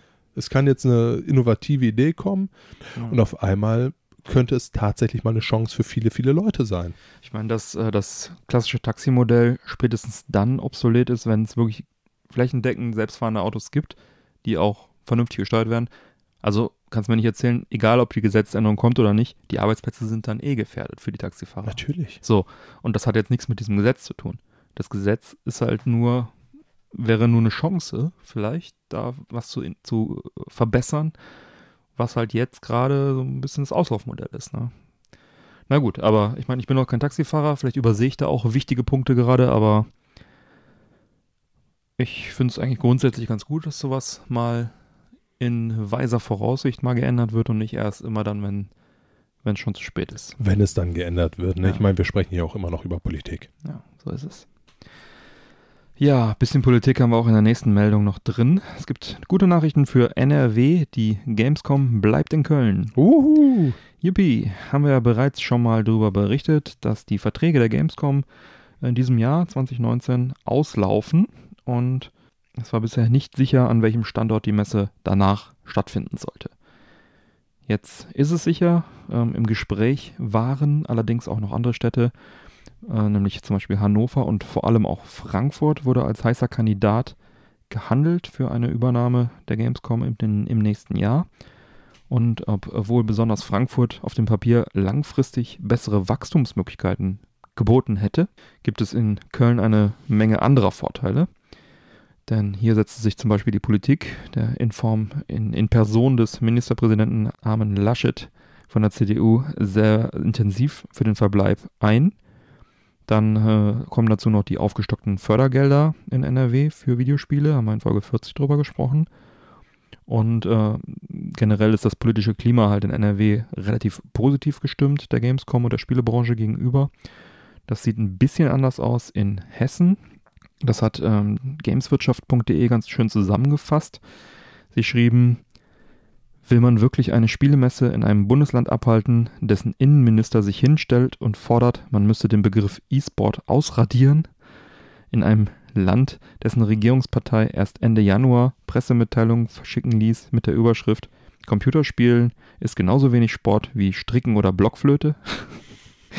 Während in NRW der Staatskanzleichef die neuen Räumlichkeiten des E-Sport-Veranstalters ESL eröffnet. Zitat Ende an dieser Stelle. Das sind wirklich gute Fragen. Also ähm, ich denke, da haben die Verantwortlichen eine ganz gute Wahl getroffen, auch im Interesse der Spielehersteller, wenn das politische Klima dort zurzeit zumindest ein bisschen, äh, sagen wir mal, unfreundlich ist, Spielen gegenüber, dann braucht man da auch nicht die größte Spielemesse Europa veranstalten. Nein. Naja, das kann sich natürlich wieder ändern. Ne? Politik ist ja immer so ein Fähnchen im Wind, das ändert sich alle paar Jahre. Und äh, es ist auch nicht sicher, wie lang dieser Vertrag in Köln jetzt gilt, der neue abgeschlossene. Auf jeden Fall jetzt erstmal 2020 in Köln, 2019 in Köln, 2020 in Köln. Und dann schauen wir mal, wann da wieder neu verhandelt wird. Die Gamescom findet ja jetzt seit 2009 in Köln bereits statt und schaffte 2018 370.000 Besucher aus 113 Ländern anzulocken. Nicht schlecht ja, Ger Gerald Böse, der Vorsitzende der Geschäftsführung der Kölnmesse und Game-Geschäftsführer Felix Falk lobten die gute Zusammenarbeit und sprechen davon, die Messe weiter auszubauen und weiterzuentwickeln, um dann halt die Gamescom in Köln zu einem internationalen Hotspot zu etablieren. Huiuiui. Na denn. Ja, es sind auch schon einige Zusagen getroffen worden von Herstellern für dieses Jahr, für 2019 sind schon viele wichtige Aussteller an Bord, zum Beispiel 2K Games, die hatten die letzten zwei Jahre ausgesetzt. Bethesda Softworks ist wieder mit dabei, EA natürlich, Nintendo, Microsoft, THQ Nordic, Ubisoft, Capcom und ein paar mehr. Und das werden sicherlich auch noch einige mehr werden. Ist ja jetzt noch recht früh im Jahr. Allerdings fehlt ein richtig wichtiger Aussteller definitiv noch in dieser Liste. Weißt du, wer das ist? Das sind wir. Das sind wir, der Männerquatsch-Podcast natürlich. Oh. Ja, denn wir werden 2019 auch wieder dabei sein, als Teil des Retro-Standes, zusammen mit dem E-Jack-Fest und dem, dem E-Jack-Fest geschrieben. Und McVill wird dieses Jahr mit uns zusammen noch am Stand ausstellen. Er ist bekannt für seine guten Display-Mods vom Game Gear PC Engine und dem Lynx natürlich und bald auch Game Boy Color. Der wird mit uns am Stand sein. Ja, freue ich mich schon sehr drauf. Du auch? Aber sowas von. das wird cool. Ich habe auch schon mit McVille gesprochen, das ist ja ein Hardware-Bastler. Hat, der hat auch Bock, ne? Der hat auch Bock und der hat auch gesagt, er wird, wird sich was Besonderes einfallen lassen für unseren Stand, dass man gut erkennt, was der beste Stand am Retro-Bereich sein wird. Bestimmt so ein riesiger roter Pfeil, der auf uns zeigt. genau. Durch die gesamte Halle. so eine Drohne, die alle Leute immer zu uns scheucht. Mehrere Dalek-Killer-Roboter. Irgendwie sowas wird es sicherlich geben. Ja, gut. Gamescom in Köln. Das gefällt mir gut. Habe ich nicht so weit zu fahren. Dann an dieser Stelle wollen wir mal eine neue iTunes-Bewertung mit Text vorlesen. Ist ja auch, wir freuen uns immer, wenn auch ein bisschen Text geschrieben wird. Wir freuen uns aber über jede 5-Sterne-Bewertung. Und zwar schrieb in diesem Fall With Vision. Zitat. Ein unglaublich angenehmer und entspannter Podcast, der in Form eines sehr ehrlichen Zwiegesprächs der beiden sehr hörenswert ist. Eine der wenigen Podcasts, auf die ich mich immer wieder und immer wieder freue. Hey. Das geht ja runter wie Öl. Das äh, freut uns sehr. Vielen, vielen Dank für die tolle Bewertung. With Vision. Das geht wirklich runter wie Öl. Toll. Dankeschön. Vielen, vielen Dank. Ja, und für den Fall, äh, dass du auch der Meinung bist, uns eine 5-Sterne-Bewertung geben zu möchten, zu wollen, mhm. um Himmels Willen, das ist tatsächlich nicht wirklich schwierig und würde uns doch sehr dabei helfen, unsere Sichtbarkeit etwas zu erhöhen. Mhm. Ähm, eine kleine Anleitung. Auf dem iPhone oder iPad geht das Ganze extrem schnell und einfach. Einfach die Podcast-App öffnen. Die heißt auch so, Podcast-App. Mhm. Hat ein lila Logo und dann äh, suchen unten rechts nach Männerquatsch, in dem Falle mit Ä. Äh. äh. ja. Dann auf Podcast tappen, ein bisschen runterscrollen, bis fünf Sterne im Bild kommen. dann auf die fünf Sterne klicken. Mhm. Und äh, tja, wenn dann noch jemand einen so netten Text schreiben würde, Den würden wir auch Fall- vorlesen. with Vision, würden wir uns noch mehr darüber freuen. Aber Text ist optional. Fünf Sterne nehmen wir auch. Da, das hilft uns sehr. Würden wir uns wirklich sehr, sehr freuen. Absolut. Ja. Ja, und vielen Dank für alle, die bereits eine Bewertung abgegeben haben. Und an alle anderen. Wir Go for das, it. Wir wissen das wirklich zu schätzen. Vielen, Ja. vielen Dank. Super, Dankeschön. Ja, sind wir im Filmbereich. Supi. Oh, Mike, erinnerst dich noch an den Film Iron Sky? aber sowas von. Kurze Zusammenfassung. Die Nazis sind auf der dunklen Seite des Mondes sind auf die dunkle Seite des Mondes geflüchtet und starten einen weiteren Versuch, die Weltherrschaft an sich zu reißen. Der deutsche Offizier Klaus Adler wird gemeinsam mit seiner Verlobten Renate auf die Erde geschickt, um die Chancen auf einen Sieg auszukundschaften. Mike, willst du mit uns teilen, warum dich das so amüsiert?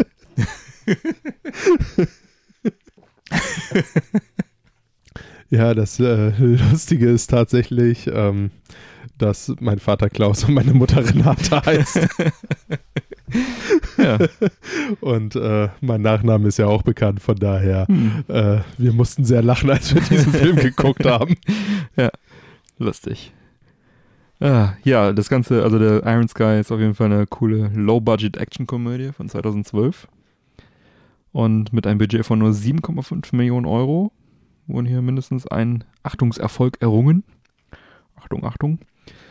Ja, und 2015 gab es dann auch schon einen Trailer für Iron Sky 2. Oh. Ja, äh, ist auch schon ein paar Tage her wieder.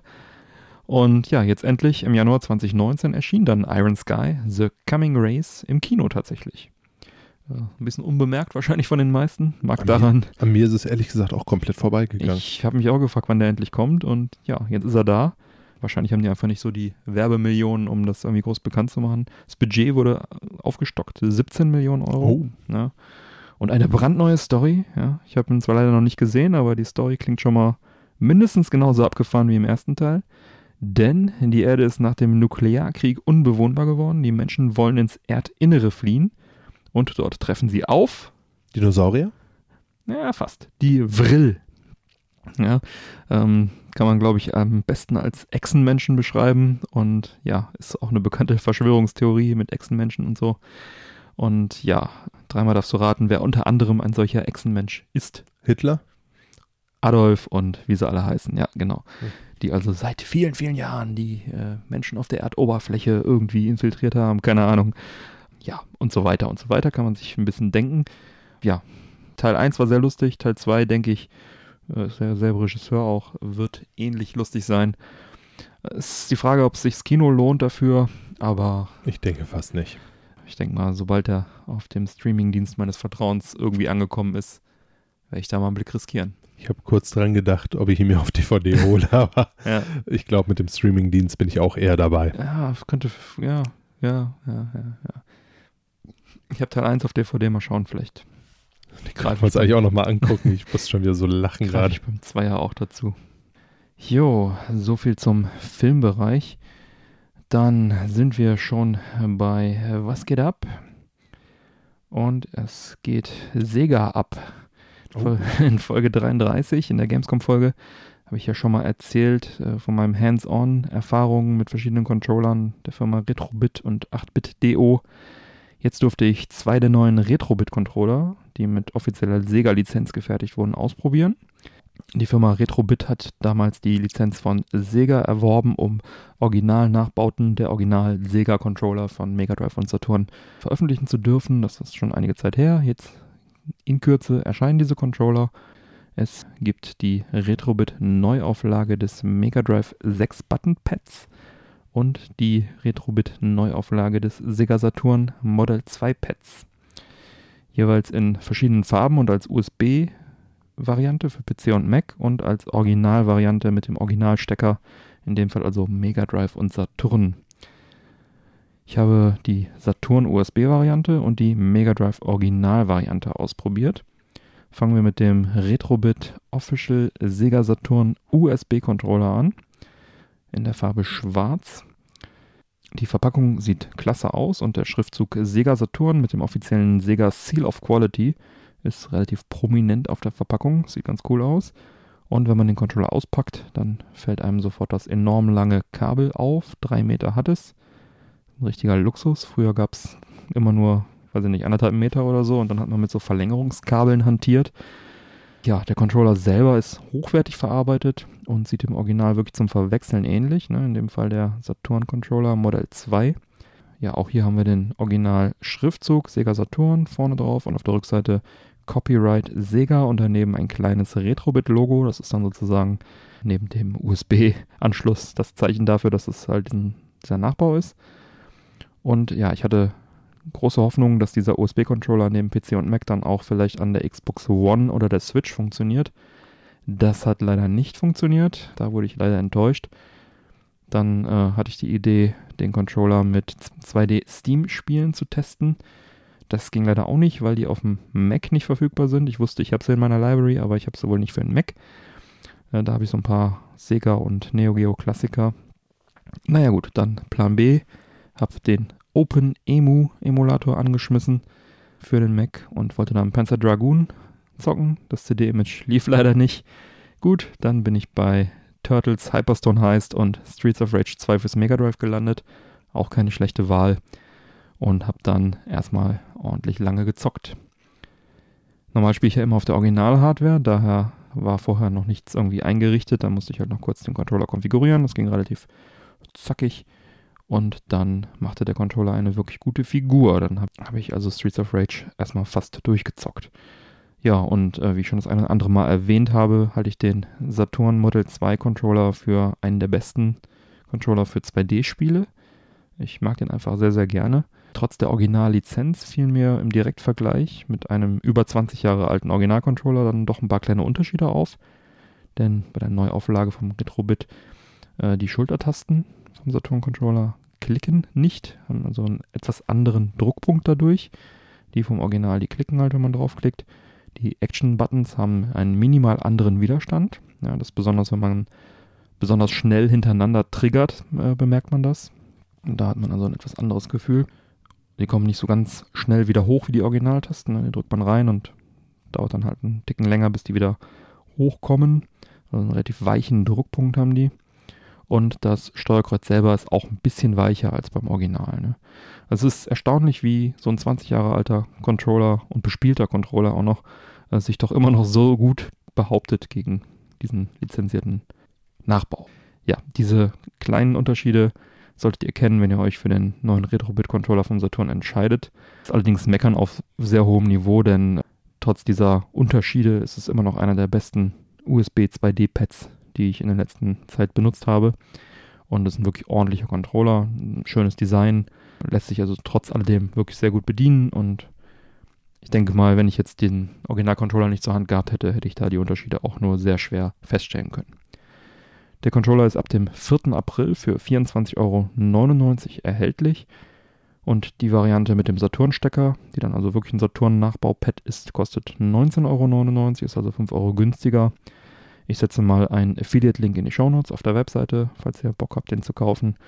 Äh, würden wir uns freuen, wenn ihr diesen Affiliate-Link benutzt. Und dann haben wir ja noch das zweite Pad, nämlich das Retrobit Official Sega Mega Drive 6-Button-Pad in schwarz. Da war das Setup ein bisschen einfacher, weil es halt den Originalstecker hat. Das habe ich einfach an meinen Mega Drive angeschlossen, Streets of Rage 2 reingelegt und konnte direkt losgehen da ich Streets of Rage 2 mit dem, mit dem Saturn-Pad am Emulator schon fast durchgezockt hatte, habe ich da quasi nur eine kleine Vergleichsrunde eingelegt und dann anschließend noch eine Runde Aladdin, eine Runde Tiny Toons gespielt. Das Mega Drive Pad schlägt sich auch hervorragend. Ja, ist also 1 zu 1 Nachbau von dem 6-Button Mega Drive Pad. Verpackung ist ähnlich schick wie beim Saturn Pad. Sega-Logo drauf. Auch auf dem Pad selber wieder Sega-Logo drauf. Fühlt sich also auch sehr, sehr gut an ist optisch wirklich kaum zu unterscheiden vom Originalpad oder gar nicht, außer an dem Retrobit-Logo hinten auf der Rückseite. Die Action-Buttons haben hier fast den gleichen Druckpunkt wie das Original, also ist wirklich kaum merkbarer Unterschied, also richtig gut. Und äh, das Steuerkreuz ist zwar ein, ein Ticken schwammiger, Und wenn man es feste reindrückt, dann bewegt es sich nur noch minimal. Das ist also beim Original ist da irgendwie so eine Kugel drunter, dass man, wenn man sie reindrückt, immer auf dieser Kugel noch Bewegung hat. Die fehlt halt hier. Man, wenn man ihn reindrückt, dann ist es also fast starr, das Pad. Aber überraschenderweise fällt das beim Spielen gar nicht ins Gewicht. Also die Abfrage scheint halt so fein zu sein, dass es einfach egal ist. Ja, es ist halt einfach eine reine Gefühlsgeschichte. Ich habe also gezockt damit, super ähm, reaktionsstark das Pad und Knöpfe sind toll und haben einen guten Druckpunkt und also es hat mir echt sehr, sehr gut gefallen, das Pad. Das äh, unterscheidet sich zwar minimal, hat aber wirklich keinen negativen Effekt auf die Spielbarkeit. Ne? Und äh, so gefällt mir das Mega Drive Pad tatsächlich an dieser Stelle ein bisschen besser als das Saturn Pad. Wer wirklich noch ein weiteres 6-Button-Pad für den Mega Drive benötigt, der kann hier wirklich bedenkenlos zugreifen. Der Europavertrieb sagte mir, das Pad würde Mitte Mai veröffentlicht, aber Amazon listet es schon am 30. April für 16,99 Euro in der Originalversion und 19,99 als USB-Fassung gibt es das auch. Da kann man sich dann also überlegen, was man braucht. Also wie gesagt, wer wirklich noch ein Six-Button-Pad benötigt, dem sei das wirklich wärmstens ans Herz gelegt für 16,99 neu, kann man da nicht viel sagen. Und auch hier setze ich einen Affiliate-Link in die Shownote, Shownotes, da könnt ihr ähm, das shoppen, wenn ihr wollt. Gesamtfazit, zwei tolle Controller in Originaloptik und ja, anders als bei den 90er Jahre Originalen gefällt mir hier das Mega Drive Pad ein bisschen besser. Wobei beide wirklich gut sind und eine klare Kaufempfehlung an dieser Stelle. Vielen Dank an Game Outlet für die Bereitstellung der Testmuster. Hört sich danach an, als hättest du viel Spaß damit gehabt. Tatsächlich, also ich hatte wirklich mal wieder viel Spaß, Mega Drive-Spiele zu spielen. Das Streets of Rage 2 ist ja wirklich ein richtig cooles Spiel. Auch hier habe ich festgestellt, Original-Hardware ist schon was Geiles. Also auf dem Mac sah es schon cool aus, da war ein Pixelfilter drüber, da war ein äh, Scanline-Filter drüber. Aber als ich dann hier an meinem Bang Olufsen CRT Retro-Fernseher gezockt habe, dasselbe Spiel, mit einem, Hat es mehr Spaß gemacht. mit einem 60 Hertz umgebauten Mega Drive mit RGB-Kabel, sah das einfach richtig, richtig geil aus. Und dann das Pad hat dann in diesem Fall halt auch nochmal minimal äh, besser sich angefühlt und das hat echt Spaß gemacht. Original-Hardware hat halt einfach so diese, Ich kann dir daher nicht mal wirklich widersprechen. Ich verstehe das. die Original-Hardware hat so wirklich so die letzten 10% Authentizität hinzugefügt. Also Emulator schön und gut, aber Original geht halt nichts drüber. Ich verstehe. Stelle ich immer wieder fest. Aber diese Controller sind wirklich cool. Ich habe mich auch lange drauf gefreut. Habt ihr ja schon auf der Gamescom anfingern dürfen. Jetzt Ja. einmal ausgiebig bespaßen. Jetzt dürfen. ausgiebig ausprobiert und ja, schade, dass das USB-Pad nicht an Switch und Xbox funktioniert hat, aber man kann ja nicht alles haben. Ne? Aber fast. Ja. Ja, Mike, wie schmeckt uns denn das Bierchen, das Mythos? Mythos. Mythos. Ja, ich habe da ja schon ein bisschen vorgegriffen. Ich liebe dieses Bier einfach. Und äh, auch in der kalten deutschen Atmosphäre schmeckt es mir ganz gut. Na, du hast Urlaubserinnerungen daran, ne? Ja, absolut. Das Geile ist in Griechenland, da äh, stellen die die Gläser immer noch mit in den Kühlschrank. Das heißt, du kriegst ein gefrorenes Bierglas, wo dann auch nochmal eiskaltes Bier drin ist.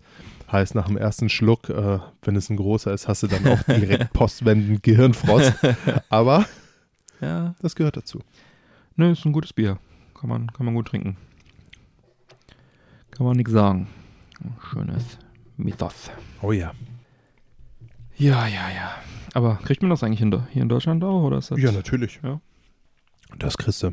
Ist jetzt nur nicht so bekannt. In Griechenland ist das, äh, ja, das ist so das Becks Das von Griechenland. Okay, Ja, weil es eine grüne Dose hat. Ja, das auch. Okay. Wobei es mir besser als Becks schmeckt.